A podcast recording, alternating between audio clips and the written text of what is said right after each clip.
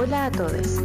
Esto es Amargadas, un podcast señoril donde abunda el feminismo y el drama. Ya tuve que ir obligado a misa, ya toqué en el piano para Elisa, ya aprendí a falsar.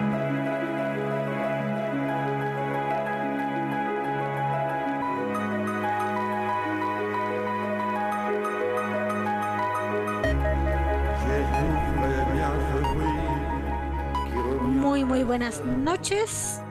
ya estamos al aire iniciando un nuevo programa en Amargadas aquí por Holística Radio, por todas las plataformas de Holística Radio. Y eh, saludar a quienes eh, se incorporan, a quienes ya estaban esperándonos. Y María Francisca, te escucho, te escucho, te escucho. Hola, hola, ¿cómo andamos? Me encanta saludar así. Hola, hola, caracolas. ¿Cómo está, Vita? El programa del saludo siempre torpe. Yo creo que esa es como la definición de nuestro Por programa. supuesto, este programa no puede tener una buena bienvenida. Yo siento que cuando hay una buena bienvenida, viene programa fome. Esquipé. Dejo aquí este recordatorio para la gente en Spotify. ¿Cómo está ahí? Aquí, mira, ¿sabéis que estoy bien? Estoy contenta por hacer este programa. Porque nosotras conversamos sobre este programa y hoy día estoy contenta sobre este programa. Espero gusta les que lo hagan. guste, que eh, Sí. participen, que nos dejen sus comentarios. Hay, hay quienes se están incorporando ya al YouTube. Aquí. Hola, hola. Y eh, mándenos mensajes, escríbanos, mándenos un audio al más 569 75 111 852. Así que, sin más preámbulo, María Francisca anuncia. Sin más preámbulo, hoy día vamos a hablar, em, voy a decirlo, voy a decirlo. Eh, estábamos pensando, y vamos a hablar, por supuesto, de masculinidades, porque nos dimos cuenta de que según lo, ente- lo que entendemos, yo no revisé hasta la primera temporada, pero no, no hemos hablado de esto, eh, no hemos hablado de masculinidades, que es el tema que vamos a tocar, porque es un tema, por lo personal, que no me sentía con no sé, la posición, las ganas, la información para tratarlo, pero fue como ya, sabéis que ya es momento. Es momento. Sí, Es sí. momento. Me pasaba algo similar con el tema, como que decía, uy, peliagudo. ¿Entiendes? Ajá. Uy, peliagudo. Pero eh, también aquí nosotras nos venimos aquí a decir las grandes verdades del mundo, por Por favor. supuesto Por que no. No, no, no, no. no, me tenga tan no. autoestima, por favor. Me baja la, me baja la estima, me baja la estima. sí, por favor. No, yo no trato de no subirme a los ponis. no, peligroso subirse a los ponis. a Esas, esas como autoconvencimiento y que uno se toma tan en serio. La verdad es que ahora Mm. sí algo he aprendido de esta etapa de mi vida que se llama caos. Y se llama, ¿Qué se llama caos? se llama Hola, estamos en caos. Y No es se- periodo y- azul. Y se llama, claro, iba a tener una cita, pero terminamos eh, lavando Chapeando. ropa. Rapeando. Tengo más ganas de dormir que de vivir. No, no, no, yo ni siquiera ya estoy en esa etapa, o sea, yo, Ya traspasaste. Caos Sí, es no. después de eso. claro, claro que sí. Oye, y eh, si algo aprendí en este, en este tiempo es no tomarme tan en serio, no, no darme tanto por hecho, porque ha sido, uff, yo creo que, ay, aquí me pongo intensa, pero Me encanta. creo que ha sido súper importante como todo es porque a ver para alguien que no ha tenido no, no es que no ha tenido nada en una parte de mi vida sí eh, pero no ha sido tanta la orfandad la verdad eh, aferrarse a, a los principios que rigen tu vida es algo importante porque es como un poco lo único que vas teniendo para pararte, ¿no? Claro. Eh, y vas un poco definiendo para dónde vas y quién eres y qué sé yo. Entonces, Como un poco no hay nada por pensé- default, ¿no? Claro.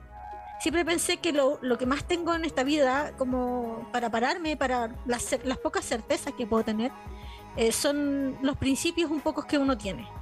Y en este periodo de cuidar, en medio de complejidades tremendamente complejas, me perdonan los casos del lenguaje, lo poco elocuente, Lo poco lo que- Pero se Claro. comprende. Se comprende. ha sido importante eh, entender que la vida siempre supera esas ficciones. Ujú. ¿cachai?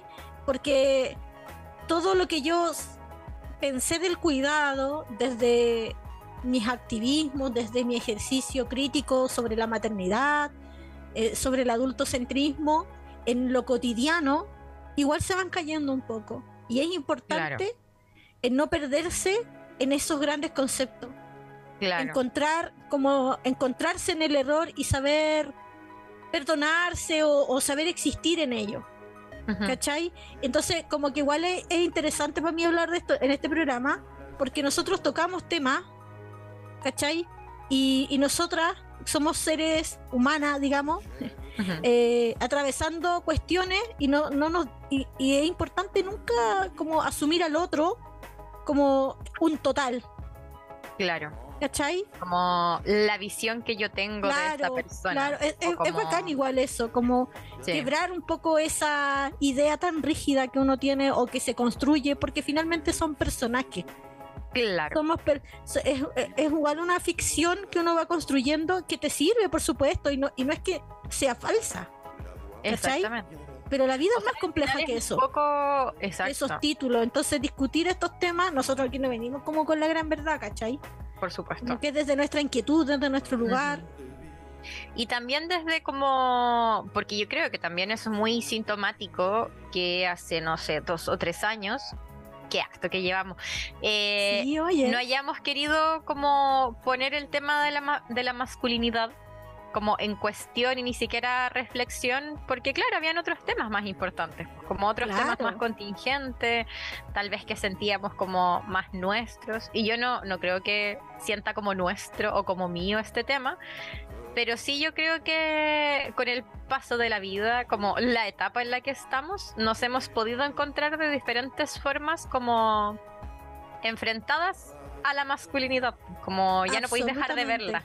Como está aquí, tienes que trabajar con ella, tienes que accionar, esto existe y como ya, bacán que sean otros problemas los importantes y hablemos de la violencia, hablemos de, no sé, patriarcado, feminismo, pero como...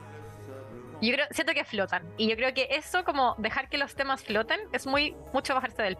No sé si me explico. Sí, absolutamente. Muy importante. absolutamente. Oye, yo eh, al, creo que, eh, que es bacán poder como cachar igual lo, lo mucho que, que- esto parece un poco un- es raro el lo que está surgiendo ahora, pero igual me gusta hacer esos recuentos constantes hacia atrás y Es es, como somos personas un poco diferentes. Si bien del- Ujú, siento que igual hay algo que permanece en nosotras, como que, que nos construye, ¿no? Que nos constituye. Claro. Eh, igual hemos mutado un montón desde el programa 1. Yo no sé Caleta, si aquí ¿no? Martín lo notará o no, o quienes nos escuchan, ¿cachai? Quienes nos escuchan desde los inicios, o quienes nos conocen hace poco y han visto como también nuestras vidas se van transformando y, y en eso Ujú. también nos atrevemos a tocar otros temas, ¿cachai? Como- Claro. Sí. O también como desdecir ciertas seguridades que yo creo que tal vez Sí. teníamos en la primera temporada. Eh, toda la razón por aquí nos dice Martín. Mucho cambio, mucho cambio. Oye, Mucho cambio, sí. sí, sí. Oye, mira, aquí Sebastián, eh, a quien saludamos en el YouTube, nos dice algo muy masculino es la ira. Ujú. Cavada lo plantea de una manera muy interesante. Es un buen análisis. Ahí podría compartirnos a grosso modo alguna idea eh, en torno a la ira. al torno, en torno a la ira y la masculinidad. Sí, porque po. desde y aquí también Martín Carmona nos saluda dice hola hola eh, Hola, hola. hola Hola, hola, caracola. hola hola creo que como persona iracunda. ¿ya?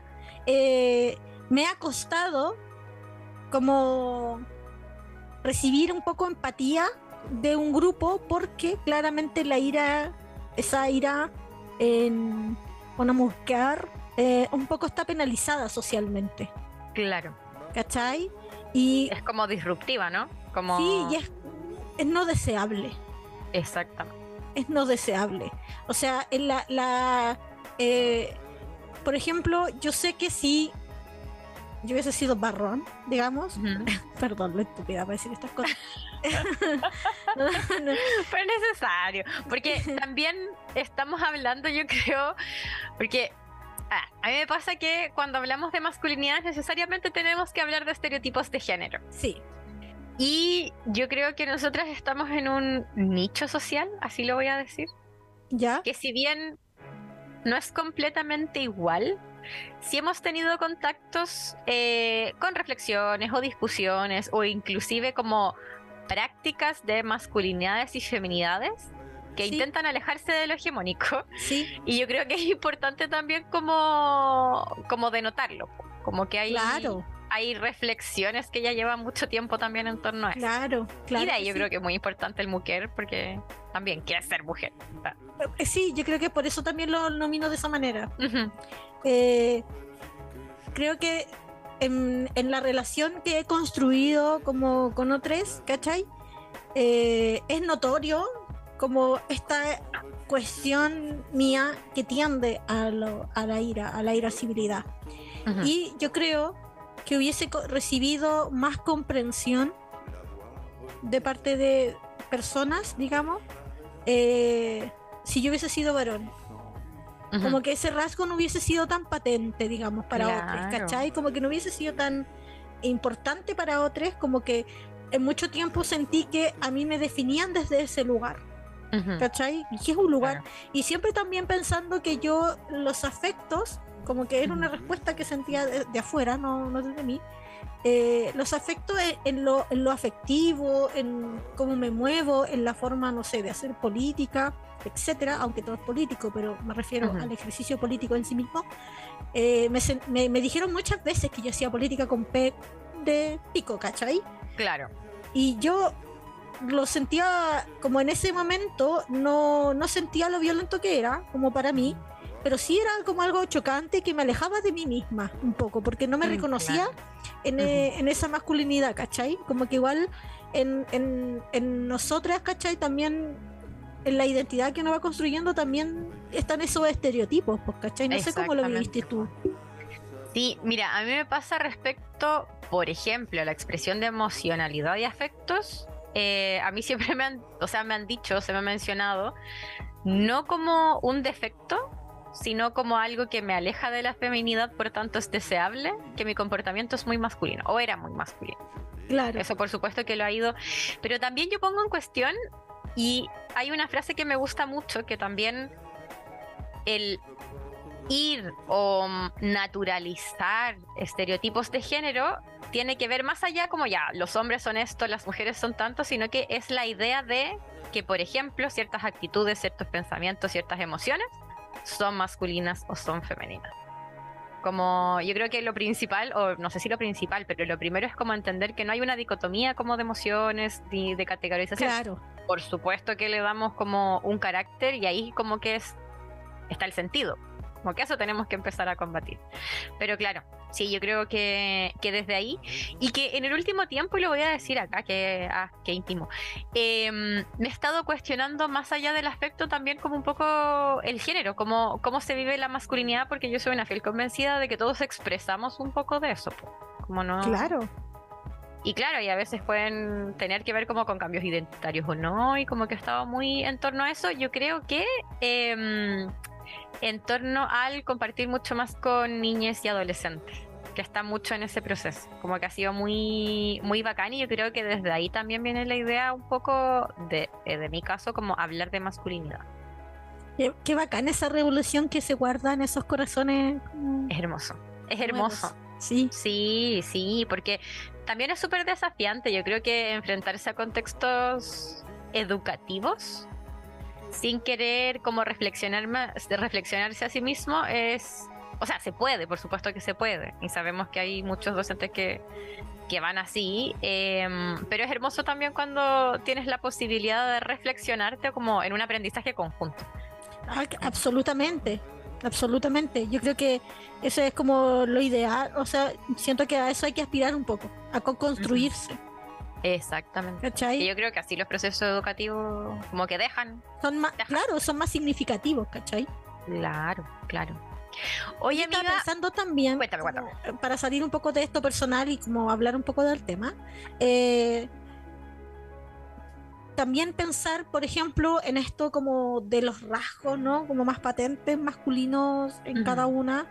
Eh, pienso también en, en como todas estas cosas que alimentaban un poco estos estereotipos acerca de mi personalidad, muy masculinizada y qué sé yo Ujú. eh, muchas veces machorra, ¿me entendí? Eh, tiene que ver un poco, desde mi punto de vista, con una cuestión de clase, ¿cachai? Yo no te... cuando...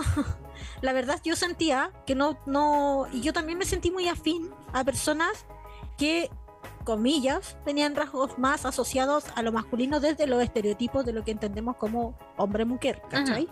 Claro. Y eh, tiene que ver con que no necesito personas un poco autosuficientes porque eso me ayudaba a subsistir en un medio tremendamente precario económicamente, ¿cachai? Claro, claro. ¿cachai? Entonces yo me sentía mucho más afín a compas, ¿cachai? Que eran como muy autosuficientes, igual cargando sus propias mochilas, por supuesto. Por supuesto. ¿Cachai? Porque no. La vulnerabilidad era distinta, no era algo solamente. La vulnerabilidad no era como algo a lo que podíamos acceder mucho, porque no teníamos condiciones materiales para poder sentir esa o vivir nuestra propia vulnerabilidad, ¿cachai? La vulnerabilidad era material, digamos. Claro. Yo creo que en las personalidades, como también igual, están atravesadas por esos contextos, pues, ¿cachai? Por supuesto. O sea, al final, como hay que entender que ese contexto de carencia material como tan profunda es un contexto de violencia y por supuesto que a las identidades, actitudes, emociones que nos han enseñado que son como que pueden pelear de vuelta esta violencia son las Claro. masculinidades. Sí, Y creo como que destrabar eso es como decir sí desde la vulnerabilidad, desde, no sé, el desarmarse emocionalmente, también estamos como accionando en contra de la violencia, tal vez es más largo, eh, como que es algo importante. Pero o, claro, hay, replicando, o replicando también estereotipos, o replicando violencias, por ejemplo, yo Claro. de cabra chica yo sentía un poco de desprecio sobre estas feminidades mucho más como estereotípicas, ¿cachai? Sentía, claro, yo no me, A yo no- a mí no, no me, mm, a mí no me metáis ahí, ¿cachai? Como yo me quería Claro. alejar de esa, de ello, ¿cachai? Y en eso igual uno internaliza caleta de misoginia. Oye, quisiera leer el comentario, ya que le pregunté a Sebastián como cuál era grosso modo el análisis, y dice, según plantea Cavada, que es cierto, a los hombres solo se nos enseña a descargar nuestras frustraciones a través de la ira. No canalizamos otra, de otra manera nuestras emociones. No se nos enseñó. Sí. Es muy heavy. eh, a mí me pasa que, claro, tengo que hablar mucho con niños, niñas y adolescentes en torno a estereotipos de género y es muy triste ver, que creo que lo había contado en otro programa, eh, niños onda pre-kinder, no, primero básico diría yo, como estas típicas frases, compórtate como niñito, los niñitos no lloran, hazte hombre, que esa la encuentro súper dolorosa, como hazte Sí, hombre, Be a man, ¿cachai? Como esto de las Sí, películas po. también. claro, Be a man. claro. ¿Qué significa ser un hombre? Claro, como qué es eso. Hay un documental que creo que ya lo habíamos mencionado en algún momento que se llama eh, The That You Live In, como la máscara en la que vives. Es un documental gringo sobre eh, el proceso de socialización masculino. Eh, y lo que nos dice es que al final, claro, como desde todas estas frases, desde la primera infancia, porque al final el proceso de socialización masculina eh, generalmente parte muy temprano. Como que a los niños desde muy chicos se les potencia eh, esto de, por ejemplo, lo que nos decía Sebastián, como canalizar la frustración no a través del llanto, sino que de la rabia, del golpe. Claro. Claro. Eh, y claro, dice que en la, como 6, 7, 8 años en general los niños tienden a formar relaciones como de amistad dentro de ese clan como masculino. Pero luego, cuando empiezan a crecer, los adultos les empiezan a pedir cada vez más muestras de, eh, de masculinidad que tiene que ver con el desarrollo sexual. Y ahí empiezan como a guardar emociones y en esta masculinidad que no es como tan compartida, sino que más violenta. Y ahí ya sabemos como todas las consecuencias. Claro. Em, estaba pensando, amiga, de que nos saltamos un poco, o no sé si no nos saltamos, pero yo creo que hablemos de definiciones, porque estamos hablando de Por masculinidad supuesto aquí, que sí. masculinidad Amo, amo, ya, amo esta, sec- esta sección tuya. género de aquí, género de allá, ya. Eh, hablamos, número uno, de estereotipos de género, ya, y aquí yo creo que mm, cuestión número uno es de naturalizar, o sea, sacarle la noción de natural, biológico, bla, Claro. Al género y entender que una cosa es el sexo biológico, genitales, cromosomas humanos, y otra cosa muy diferente es el género que nos asigna el nacimiento, Sí. ¿sí? que es finalmente dicotómico a diferencia de la biología, como que la especie humana en la biología no es dicotómica, sino que son millones de opciones. Em, ya, primero, a propósito de eso, quería recomendar Ajá. Ah. un programa en donde hablamos de, esta- de este tema. ¿Los genitales no tienen género? Sí. Así que vayan a buscarlo ahí en Spotify para que si lo quieran oír más. Y necesaria perspectiva, como desbinarizarlo todo, yo siento. Como que hacer una de las conclusiones de ese programa y Y es un, esto un programa al que le tengo cariño. es verdad. Eh, y el estereotipo de género finalmente según esa etiqueta que nos pone me gusta así como es un posit que nos pone pero que es un posit muy pesado Sí. muy pesado y que nos puede acompañar toda la vida y que yo creo que nos acompaña toda la vida más allá de Claro la que sí. construcción que podamos realizar Eh, y los estereotipos de género son finalmente todo esto que nos piden para ser mujer de una forma correcta, normal, adecuada y que nos piden para ser hombre de una forma correcta, normal y adecuada. Claro, y bas- bastante inalcanzable, ¿no? Porque Claro. como dentro de, de esto, este, de esta deber ser, ¿cachai? Ujú. Como be a man, ¿cachai? Como eh, un hombre siempre seguro, siempre fuerte, ¿cachai? Siempre valiente, eh, sexualmente activo, ¿cachai? Como. ¿me entiendes? Como como también es cazador. Sí, no, no, no sé, es como una cuestión bien inalcanzable, lo mismo que esto de el ser mujer, ¿cachai? Ajá. Claro, como que al final, dentro de los ideales, nada, como que es imposible llegar a ellos. Y como por eso se llaman ideales y tienen un sentido también que es económico y Claro. todo lo demás. Pero respecto a la masculinidad, em, hay cuestiones que son como conductuales y actitudinales que también tienen que ver con no poder ser nunca del todo hombre. Como que está dentro de la Sí. masculinidad eso, como si eres el más más Nunca más, eres suficientemente hombre. nunca eres suficientemente hombre. Porque Sí. también no tiene solo con ser que ver con ser hombre, sino que también con ser blanco, rico, propietario y toda esa Exacto. cacha de situaciones que nos privilegian o les privilegian, no nos privilegian, ojalá. Ah, no. Em, ya, hablamos entonces de estereotipo de género, de género. Eh, decir que el género igual, una cosa es como lo vivenciado, pero también hay que entender que está presente en todos esos como símbolos y representaciones que tenemos de ello, que va cambiando también como nosotros experienciamos tener cierta corporalidad, cierta identidad, que al final hay que entender que es una identidad que nos asigna, ¿sí? Y que al final la, como la consecuencia de ello, el resultado de ello está un poco en nuestras interacciones sociales y personales y nuestra subjetividad, como lo que estamos pensando y sintiendo. Como que es una interacción de todo ello el género. Es como para desmembrar. Eh, y hablamos también de masculinidad, pero yo creo que aquí, porque a mí no me gustan las visiones, donde en general, porque ponemos a la masculinidad como inicio y término de todos los males. Sí, Yo creo que ese es un error como en contraposición y nuevamente una dicotomía a la femenidad que sería como lo que nos equivoca, casi es como aditas bebés del bosque. Y que tampoco es así. Como... exactamente. O sea, igual estuvimos como, perdón, este- esta remembranza y estos bombos de, de recomendar nuestros programas, pero también lo hablamos, por Muy bueno ejemplo, nuestro programa, amiga. eh, junto con eh, Nick McNamara, cuando hicimos el programa sobre mujeres ejerciendo violencia, por ejemplo. Claro. Claro. O sea, yo creo que hay que como nuevamente denaturalizar. Eh, pero si ya hablamos de masculinidades, yo creo que sí lo que tenemos que combatir es la masculinidad que podríamos llamar hegemónica o tradicional, que es finalmente de lo que estamos hablando cuando hablamos de masculinidad, porque también hay masculinidades que están en proceso de construcción, personas eh, masculinas que a lo mejor tienen una masculinidad más subalterna, ¿sí? Em, y si hablamos de masculinidad hegemónica, em, al final es todo esto que se nos pide, pero también la construcción social que permite el orden patriarcal y que además va normando como valores, definiciones, significados, donde se ensalza el varón o lo masculino. Por ejemplo, no sé, razón lógica versus emoción, como la razón algo masculino y la emoción algo femenino. No sé, proveer, eh, no sé, como protección o proveer cuidados, como que esas dicotomías. ¿sí? Claro, no ser histórico, pero tam- también como quien le Claro. la historia, quien escribe la historia. Ujú. ¿Ya?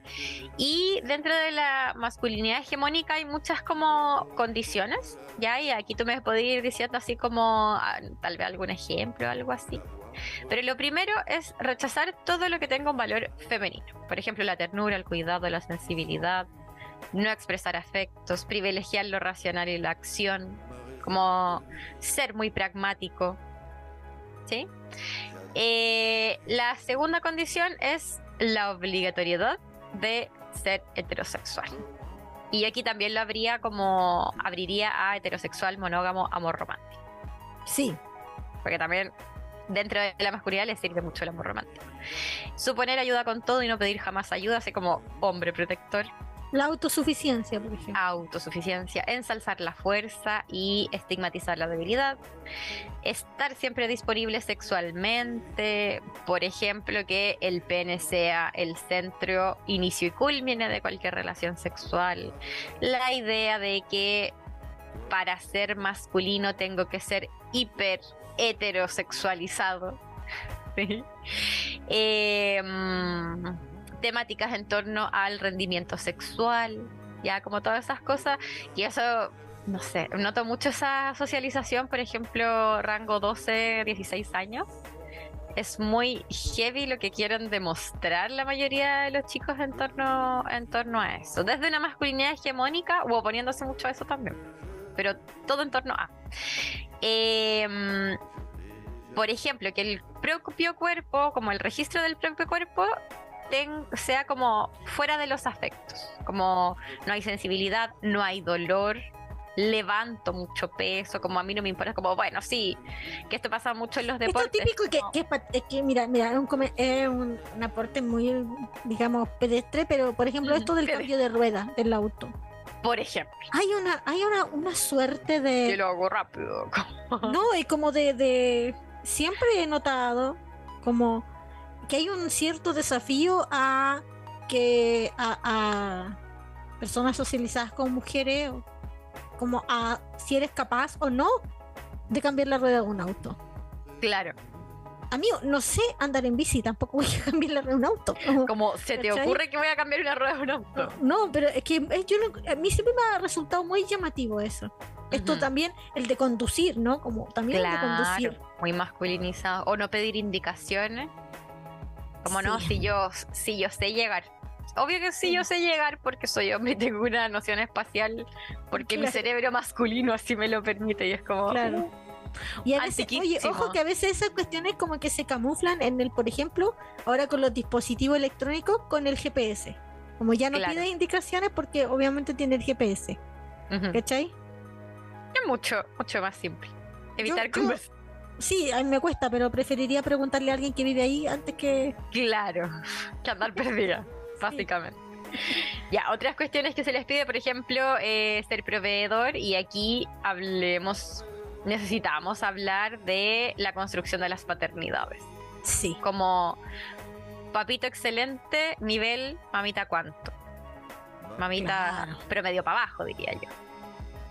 Claro igual, es, eh, como igual es loco porque eh, en esta visión como de que en esta en este ejercicio no de, esta masculinidad de esta paternidad también que está muy cercana a esta masculinidad hegemónica eh, hay una desprotección y una falta de ejercicio de derechos de las niñas como en, en, general que es brutal o no y por otro lado también como también hay una falta de ejercicio de derechos propiamente tal como padres, digamos, cuidadores, en donde, por ejemplo, no se tiene, y hablamos, por ejemplo, de esta cuestión de descanso, ¿cómo se dirá? Postnatal.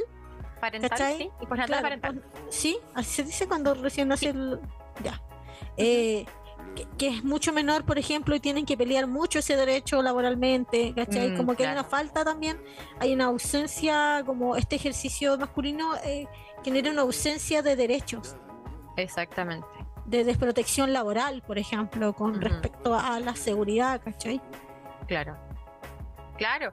O sea que al final tiene efectos, por supuesto, en la trayectoria, por ejemplo, de trabajo de una mujer que no se comparta ese cuidado, pero también dentro de las primeras semanas de un recién nacido, dos semanas, o sea, dos personas no son suficientes. Una persona mucho menos. ¿Cachai? Y efectivamente un ejercicio más pobre de derechos de esa guagua que recién nació, si es que los papás tienen mucha complicación y tienen que hacer casi malabares como para poder estar independiente que lo quieran. Como que también y, hay y por otro lado también, que- sí, es que yo creo que los, los, los afectos igual se construyen mediante los cuidados. Creo que los cuidados Claro. son tan relevantes porque imagínate que, o sea, y no estoy desvalorizando los afectos que generan los padres con sus hijos, ¿cachai? Pero por ejemplo, ante esa ausencia de derechos, ¿cachai? Como de descanso parental, eh, postnatal, eh, hay pocas oportunidades de involucrarte, ¿cachai? Bien, de, de entender como la fragilidad de un otro, ¿cachai? Que requiere atención 24/7, Claro. ¿cachai? Como si es que no estás en ese ejercicio. Si Como que- como un poco ese, ese derecho también, ¿cachai? Como, como, como tú te vas a enternecer con un otro que no, al que no estás viendo ser vulnerable Claro. y tierno, ¿cachai? Porque no estás pudiendo acceder a esa ternura, a esa, ¿cachai? Claro, No sé si como me que no explico. estás exactamente. Sí, sí te explicas. O sea, yo creo que como que desde lo que se te pide, porque también obvio que tiene una razón estructural, que son como leyes laborales y todo lo demás, pero también esas leyes yo pienso que no avanzan porque hay una cuestión cultural que también está relativamente estancada. O sea, como Sí. Si le preguntamos a la mayoría de los hombres, probablemente van a mantenerse a lo mejor en ese rol proveedor. Y desde ahí, Claro que sí. ¿qué otro espacio. Porque igual eso se, se asume como lo que es la paternidad, como que, por ejemplo, a mis hijos no les puede faltar nada, pero güey, le está faltando tú. exactamente. Pero claro, es como, ¿y qué va a hacer sin, como, quién Claro. más si es que yo no proveo? Como que también esa otra situación, Claro. y hablamos de capital, Sí, bueno. de distribución de tareas y todo. claro, pero es Ah. complejo cuando, por ejemplo, pienso en en, en en- en los propios cuidados, por ejemplo, en, en medio de una masculinidad como hegemónica, ¿cachai? Que violenta un poco a- al círculo en general, cuando estamos hablando de paternidades, ¿cachai? Claro. Hay una herencia de la violencia patriarcal, ¿cachai? Ahí, Claro, operando. claro. Hay mandatos final- sobre otros, ¿cachai? Como ya operando. Sí, y yo, yo me lo imagino un poco como, para entenderlo mejor, como efectivamente todas estas características que dijimos son mandatos patriarcales en torno al ser varón o a la masculinidad. Y por supuesto que en ciertos sectores sociales em, no se cumplen todos o se flexibilizan algunos. Ya como que, no sé, pues por ejemplo, algo de ellos es cultivar el honor. Me parecería que tal vez, no sé, en ciertos círculos como que ya no es tan importante cultivar el honor y un hombre que no sea honorable como que, bueno, va a ser igual incluido, como que no se va a saber menos hombre. Pero claro, hay ciertas cuestiones que dependiendo del lugar donde sea, como que falta más tiempo, faltan más generaciones, falta más educación, más información para ir desmontándolo y que tienen que ver también dónde se están ejerciendo más violencias estructurales. Claro. Claro, Claro, como- y como los discursos también van replicando esos mismos modos de hacer, que son finalmente como mandatos de relaciones también. Exactamente. Así que esos son los como los pedidos de la masculinidad hegemónica y tradicional. Eh, yo creo que también tenemos que hablar como de masculinidades no hegemónicas o antipatriarcales. Feministas nunca. Sí, feministas jamás o subalternas, que es como que lo, que se maneja que al final eh, son todas aquellas masculinidades que no cumplen una o alguna de todas de todas estas características y al final siempre son vistas como secundarias, inferiores o también trayectorias o cuerpos que han sido o que son feminizados.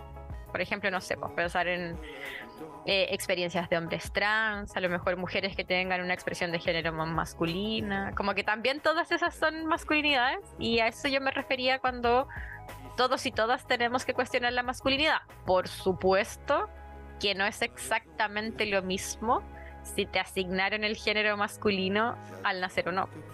Claro. Sí, o como cuál ha sido tu trayectoria también en torno a eso. Yo creo que como ahí cada una, cada persona tiene que pensar como hasta dónde va a desconstruir y desde cuánto va a deconstruir esa, esa masculinidad. Estaba pensando, amiga, sobre la masculinidad hegemónica Ya. que hay una, un entendimiento que me gustó mucho que es que la masculinidad hegemónica eh, se basa en base, se basa en base, perfecto, a tres negaciones, el no ser bebé, no ser mujer y no ser homosexual. Y yo creo que es muy como claro. Claro, porque cuando estamos hablando de masculinidad estamos hablando de un hombre adulto. Exacto. Ya que yo creo que eso es algo que, que no habíamos nombrado. Claro. Oye, eh, ¿te tinca hagamos el ejercicio de que habíamos pensado de Sex and the City y la Sí, masculinidad? ese, sé porque lo, lo asocié, no, no, o sea, que es como esta asociación del culo, digamos, como que... ay, Porque ya, asociaciones vamos a podemos hacer. Vamos a pegar Vamos- con moco. Vamos a hacer, vamos, claro, vamos a pegar un moco, ¿cachai? Aprovechando todos los que me pegan en la pared acá. Ah. Cantidad. No, bueno, sí. Eh, porque creo que en esta misma, cuando estaba hablando al inicio sobre cómo también uno se va identificando como en esto o va como eh, alcanzando cierto estereotipo, eh, yo creo que de las primeras veces en que me pude identificar con una otra, porque siempre es como todos los elementos culturales, ¿cachai? Como los 90, te llevan a identificarte más bien con varones. Por supuesto. O sea, es que al final es como la lo deseable. po. que se promueve, sí, po, sí, po, o sea, yo no quería ser Barbie, digamos, No, po. ¿cachai? Eh, O sea, ¿quién, como quién quería ser Barbie y qué le pasa a Barbie? Como. claro, ¿cachai? Me, cost- me costaba un montón, no, no, Claro, claro. no sé, a lo más Ranma, ¿cachai? Ranma, pero, ¿cachai? Porque desde lo, desde la feminidad era más bien algo, era como, más bien como el objeto de deseo, pero no ser como. Claro. Y creo que con la primera serie en que yo me pude, como quise ser como, tenía que ver un poco con estas, eh, con Sex and the City, Sexo en la ciudad o Sexo en Nueva York, España. En España. sí, Me encantan las traducciones de España. Es como, ¿qué? ¿cachai? Con estas cuatro mujeres que vivían eh, y podían un poco vivir eh, esta serie de romances y eh, como interacciones sexuales, algunas casuales, otras no. ¿cachai? De una manera bastante más independiente. Y yo creo que fue de las primeras veces en que yo no diría que es un producto feminista, pero No. no, pero eh, igual era interesante como la sororidad que practicaban, Sí, sí. ¿cachai? Y yo quise en un punto, como decía, claro, como quiero ser, como, como me, imagino mi vida, no sé, ponte tú de aquí a cinco años, ¿cachai? Típica pregunta hueona de, de, de ¿Qué vas a psicólogo del Yo- Sename, del psicólogo del Sename, pelotudo. Pero caballero. Claro. Eh, era así como, claro, yo viví en un departamento con amigas, ¿cachai? Como que me Claro. imaginaba esa vida, quería esa vida, no tan, no me imaginaba ese glamour, digamos, pero sí como... Ese regio ropero. Me gustaría el regio ropero. Uy, no, creo que era lo que menos me gustaba. Sí, a mí poneme el pijama. A mí, déjame el pi. sí, déjame el pijama. ¿Cachai? Porque, ah, y además también uno puede ver ahí a través de los romances como, eh, como mm, también modelos variados de masculinidad. No es algo eh, hegemónico, como eh, rígido, que, que se repita uno a otro, sino que estaba, por ejemplo, no sé, en el personaje de Aidan, este varón, ¿cachai? Hombre que construía muebles y era bastante más sensible, ¿cachai? Que, En conexión con sus emociones. claro, ¿cachai? Que reconocía que tal vez no estaba dispuesto a perdonar una infidelidad, por ejemplo, porque. ¿Cachai? Pero también había un ejercicio de él, de, de- de- de la- del deber masculino, desde la masculinidad, también violento en tanto otras situaciones. Por otro lado estaba este otro personaje que se llama Vic, digámoslo grande, ¿cachai? Y que era, Mr. Sí, Mr. Me Big, encanta. que era muy sensual, ¿cachai? Y era Muy en eh, contacto con su erotismo.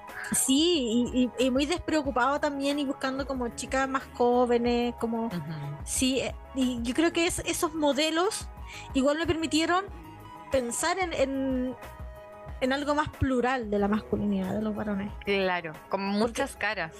Sí, que yo creo que lo... Pero todas tenían un poco en común esta, no la heterosexualidad, ojo, porque yo creo que es de las pocas, de, de las series que también en donde se hablaba, por ejemplo, de la, del ejercicio igual libre y autónomo de la sexualidad.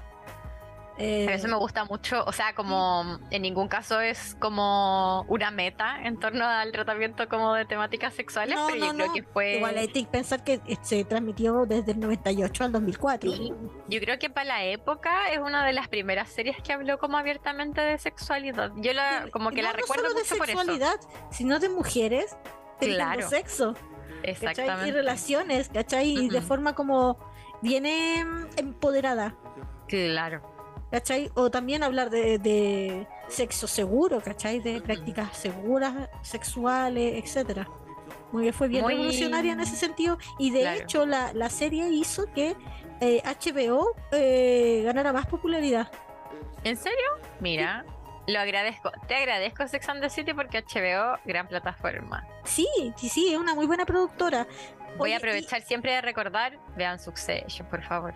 ¿Qué Hoy quiero, quiero no empezar a verla. No, Succession? no, no, no lo he podido Yo hacer. sé qué estás haciendo tú, pero ¿qué está haciendo el resto de la gente si no está viendo Succession? Sí. ¿Cómo hay cosas más importantes? ¿Sabes lo que me da miedo de ver sucesión? Que sea mala. voy a decir así. No, no, no es que sea mala. Yo, yo estoy muy segura que es un buen producto. Es un buen producto. Eh, pero yo tengo tan arriba Better Call Saul ah, que me da mucho miedo encontrarme con algo mejor. Uf, frígido. Hoy no sé, no sé si es mejor. Yo diría, mira, voy a decir esto, me voy a lanzar, está al nivel. Está al nivel. Ya. No sé si es porque, espera, espera, voy a decir desde ya, al tiro se desdice. Porque estoy en el hype y en el duelo de las series porque ayer terminó Succession. no voy a decir nada. yo igual estaba esperando que terminara porque no quiero esperar. Maldita. Maldita te envidio porque todavía no la has visto. Quiero borrar mi memoria y verla de nuevo. Eh, ya, volviendo al tema. Masculinidades en Sex and the City. Sí, yo me acuerdo también, porque yo Sex and the City he de decir que no la he visto como completa, pero sí he visto como capítulos, ponte tú, no sé, de la todos los capítulos de la primera temporada, una cosa así. Ya, yo he visto toda la serie. Esta es Toda la serie. ¿Sabéis es que la voy a ver? tercera vez que la veo, la verdad. Tercera vez. O sea, ya te sabéis los diálogos. Sí.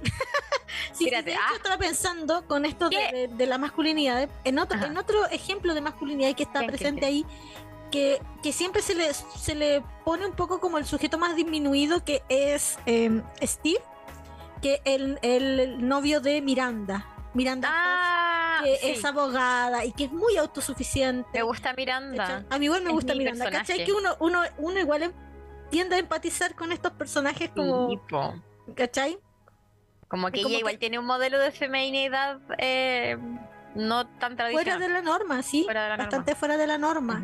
Como, por ejemplo, con el personaje que menos yo creo que te identificas es con Charlotte. Sí, con Charlotte. Sí, Charlotte York, sí. sí, sí, sí. Ay, Sí, yo como mirando Ah, acá. De hecho, a mí me, de hecho, a mí me cae un poco mal.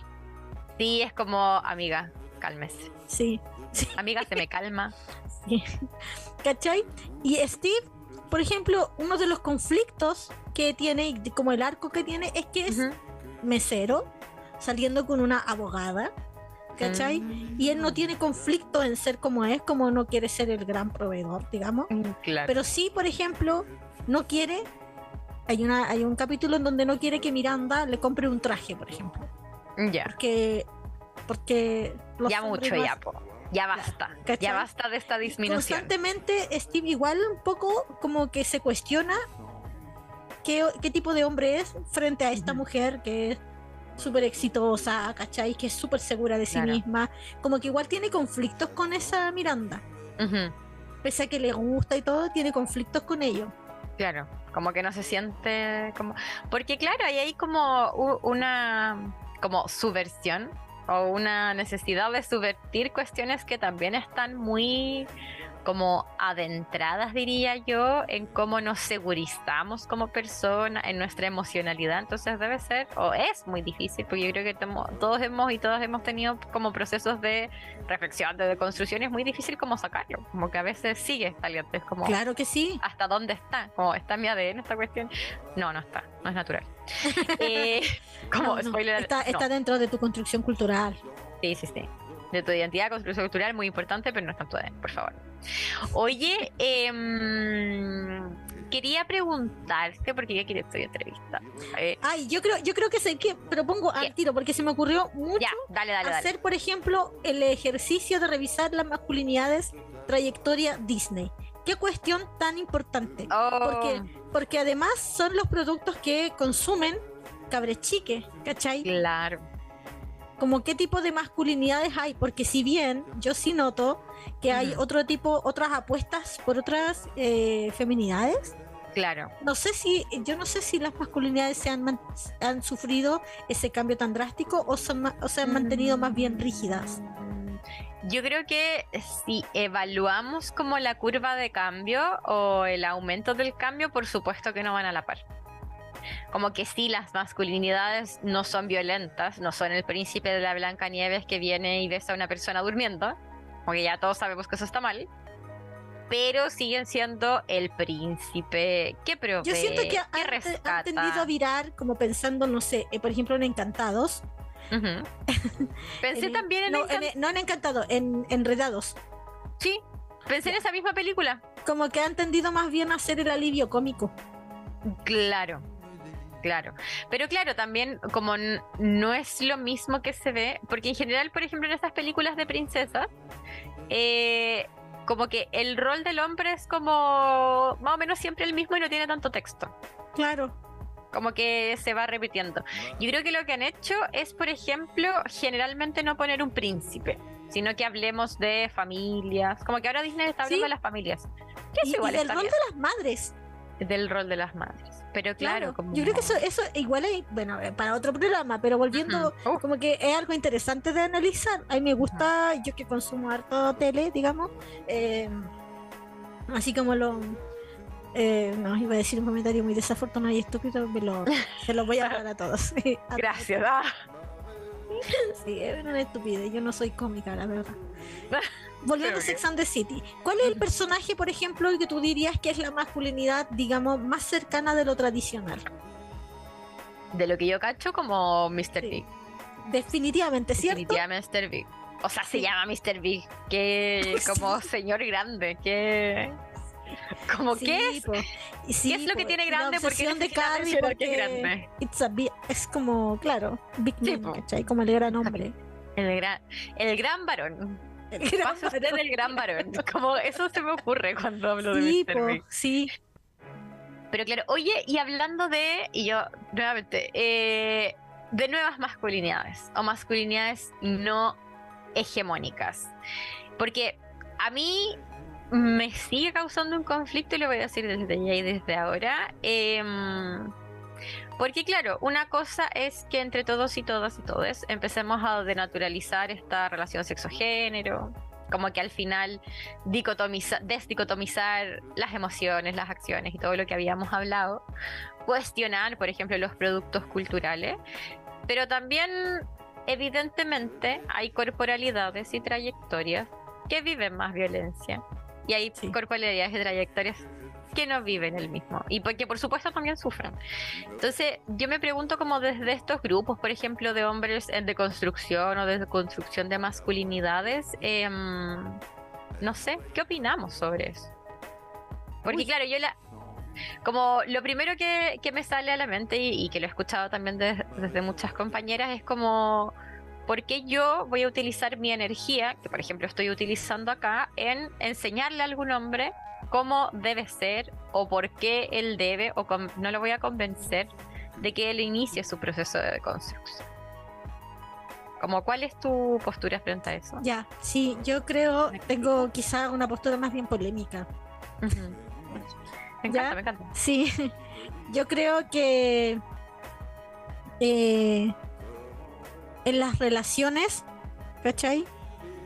Que son relaciones que, que se complejizan, ¿no? Eh, asumir a un otro y esperar a un otro deconstruido.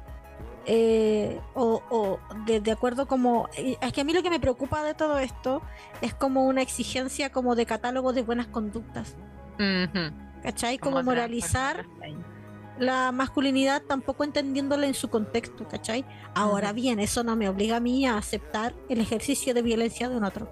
Como que Claro. no hablo de eso. ¿Cachai? Yo Puedo estoy no hablando de no, absolutamente no. O ¿me puedo no perdonarlo. Pero por ejemplo, absolutamente, ¿cachai? Pero por ejemplo, en esto de, comillas, ¿por qué yo le tengo que enseñar a un otro? ¿Cachai? Eh, yo creo, yo sí, yo sí doy más ese espacio, Ujú. ¿cachai? Porque, por ejemplo, en los vínculos que tengo, no sé, importantes con varones, ¿cachai? En donde han habido situaciones complejas, eh, a mí me, hay otras cosas que me importan más, ¿cachai? Y puedo, como por ejemplo, aceptar que el otro también está dentro de su contexto. Ahora, si yo veo a un pelotudo de mierda, ¿cachai? Con un machismo a rajatabla, no hay posibilidad, Claro. Claro. ¿cachai? Pero yo sí, por ejemplo, puedo... eh, y eso eh, no tiene por qué ser para todas, ¿cachai? Definitivamente. Y tampoco es como siempre, no es la norma en mí. ¿Me entiendes? Pero por eso siento que eh, como no, no es como que ya yo, eh, como que tú estás de- como tú actúas como de acuerdo a mis Principios. parámetros, Ujú. ¿cachai? Como moralizar la masculinidad también me complica un poco. Como esta, esta visión punitivista de un otro que está construido en un contexto, ¿cachai? Y que yo creo, y, y que bacán que lo dijiste, porque a eso quería llegar y yo creo que un poco la reflexión también, o, o cómo yo llego a este tema, es en torno como ya, efectivamente la masculinidad está construida frente a ciertas peticiones que, tienen, que derivan en violencia, que generan violencia. Sí. Y claro, cuando hay un varón que en su contexto no entiende, sobre todo a lo mejor varones más jóvenes, adolescentes, que no entienden que ese ejercicio es un ejercicio de violencia y que no viene desde ahí, ¿cómo la única opción va a ser em, como lo punitivo, el Claro. aislamiento, el querer cárcel? Que al final, o como muchas cárceles que no necesariamente son la cárcel como, como física, ¿cachai? Eh, y yo creo que desde ahí parte mi reflexión también, porque claro, yo en algún momento sí tuve como esta parada así como, ah, ¿por qué le voy a tener que andar enseñando a los hombres si yo tengo cosas como más importantes? Pero yo creo que sí es un trabajo importante en este momento. Y claro, también entendiendo que una persona que no quiere ver, no quiere reflexionar, como no vamos a dejar energía en eso. Como quién soy yo Claro, también para decirle, como yo, gran salvador, voy a tener que venir a. Claro, tiene una, ¿cachai? Tiene una también. Sí, pero Claro. yo creo que en esto uno elige cuando uno, eh, como en, en esto de construir relaciones, ¿cachai? Esperar cierta pureza de otro, Ujú, también es, es- es un poco primero clasista, yo diría, Sí. ¿cachai? Porque cuántos, mira, eh, no estoy hablando, insisto, porque me complica como que puedan pensar que esto se trata así como de eh, bancarse las violencias para nada. No, en ningún caso. ¿Cachai? Pero si tú estás construyendo un vínculo importante con un otro, yo igual asumo que el otro viene de su historia, de su contexto, ¿cachai? Eh, y, y tengo y, y puedo dialogar con ellos, ¿cachai? Claro, Porque claro. yo tampoco, yo tampoco soy como el parámetro, digamos. exacto. Como en esto que yo te decía al inicio, que cuando yo uno se da mucho por supuesto, me he visto siendo tremendamente injusta, me he visto siendo irresponsable, efectivamente, me he visto como, ¿entiendes? Me he visto en lo que no quiero ver, ¿cachai? Y yo creo Claro. que saber cómo encontrar al ser, al ser humano, perdón, pero a una persona ahí, ¿cachai? Y poder como tener un, un trato un poco, hoy no sé si la palabra es compasivo, pero amoroso y cuidadoso Claro, con un O otro. comprensivo puede Sí, ser, sí. más que compasivo. Sí, yo creo que eh, como desde la comprensión y la des- también entender a, a como que el otro también se está sobreviviendo a sí mismo. ¿cachai? Yo creo que sí. Yo no, no, Claro. no creo como que yo así como y tú, y tú, y Esto. tú. Claro, Claro. ¿cachai? Me complica eso. Me Como complica esta es eso. la medida de las cosas. Porque claro, yo creo que hemos malentendido y hoy día pensaba, por ejemplo, eh, para mí es importante al relacionarme de una forma como más cercana afectivamente con un hombre, que sí tenga por lo menos algún mínimo cuestionamiento desde esta masculinidad hegemónica, no en la teoría, Sí. sino que en la práctica. Desde, no sé, me hace Sí, porque sentido... no vaya a ser un weón que te diga, ay, vamos a un carrete donde están las minas ricas, ¿cachai? Claro, que como.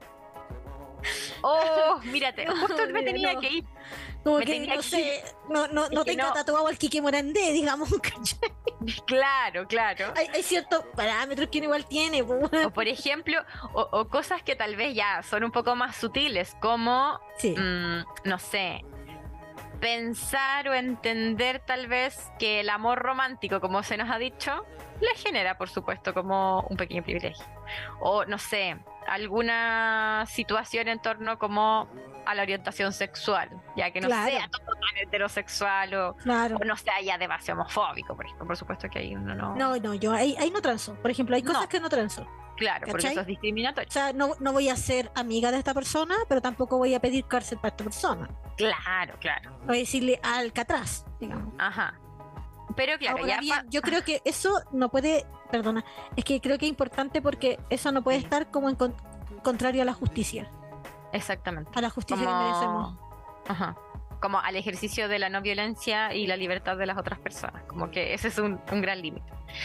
Eh, pero claro, ya traspasando como esa, esa primera barrera, por supuesto que desde ahí uno como que, como bien decía y tú, pues como nos entendemos en nuestros contextos y seguramente yo también cargo como con muchas actitudes, emociones o, o cuestiones que hago que tienen que ver con estos aprendizajes culturales.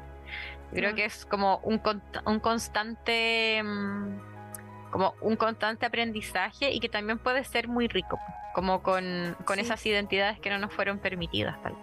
¿Cachai? Que en esto del cuidar, y voy a revelar algo súper íntimo, eh, una de las cosas que yo tenía, como de los primeros cuestionamientos que tenía con respecto a cómo estaba accionando, eh, era eh, el miedo que yo tenía de, de ejercer violencia clasista sobre otra persona, un varón agresor a todas luces, pero sí como violencia intelectual. ¿Cachai? Y desde ahí estuve mucho tiempo, cuestión que ya abandoné igual, Ya. eh, por un tema de que mm, tengo que elegir dónde poner como ahora mi atención, Claro. porque si no me duermo, o sea, tú me descuides Ujú. dos minutos y yo estoy muriendo. Eh, y, eh, pero sí estuve muy pendiente de poder que esta persona pudiera entender el proceso que estaba viviendo, Ujú. ¿cachai? Porque me parecía terriblemente importante. ¿Me cachai? Y, y, y so- sobre todo pensando en que pudiera, en, en- en que pudiera tener la oportunidad, ¿cachai? De pensar sobre sus propias conductas, ¿cachai? Era fundamental poder Mm. hablarle eh, de- de la- también desde la comprensión, Claro. en un punto. Y eso no me hacía tolerar el ejercicio de violencia, definitivamente no, he sido feroz para condenarlo, pero sí es importante, ¿cachai? Entender que, eh, que era, era, era importante poder como pararme un poco de, también desde, oye, de este sujeto, ¿cachai? Claro. Como comprender un poco más y también entendiendo como que frente a ese ejercicio de violencia o, o como al entender, porque frente al ejercicio de violencia sí se puede responder con violencia. Sí. Eh, pero frente a la reflexión como el partir desde el ser otro, desde el yo soy más, desde vengo desde mi pony moral a educarte, por supuesto que no, Sí, me complicaba eso. no genera ningún efecto. O sea, como quién va a querer y yo creo que también hoy ya estamos. No, no voy a abrir esa idea, yo creo que la vamos a dejar para otro programa porque ya estamos llegando al final. Sí, oye, nos perdonan. Oye, Nos del perdonará. final quería decir que como programa ex- eh, repudiamos el ejercicio de violencia, ¿sí? Eh. Y exigimos justicia por Renata Rosas, joven de Mm. 20 años, eh, que estuvo desaparecida 25 días en Penco, en la región del Biobío, y hoy encontraron eh, su cuerpo. Así que exigimos justicia por ella y por todos.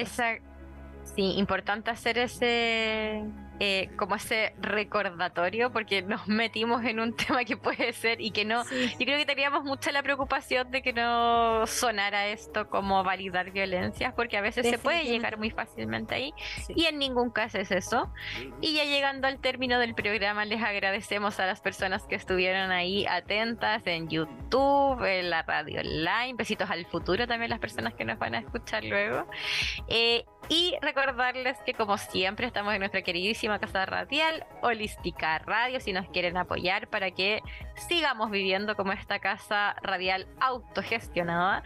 Métanse a patreon.com slash holística radio si mal no recuerdo, siempre estoy me Exactamente sí. Para dejarnos tu aporte mensual o recomiendas a algún amigo o amiga que tenga más platita, ahí tú sabes. Eh, les agradecemos por habernos acompañado acá. ¿Algunas palabras finales, amiguita? No, muchas gracias y nos estamos escuchando. Eh, yo voy a estar haciendo unos saludos desde la Argentina. Me, voy a viajar, sí, las primeras vacaciones que tengo en mucho tiempo, así que ahí les voy a estar haciendo reportes de amargadas en Argentina Internacional, perrita. Amargadas Internacional. Nos vemos el próximo martes. Me voy a subir un avión. Ciao, ciao.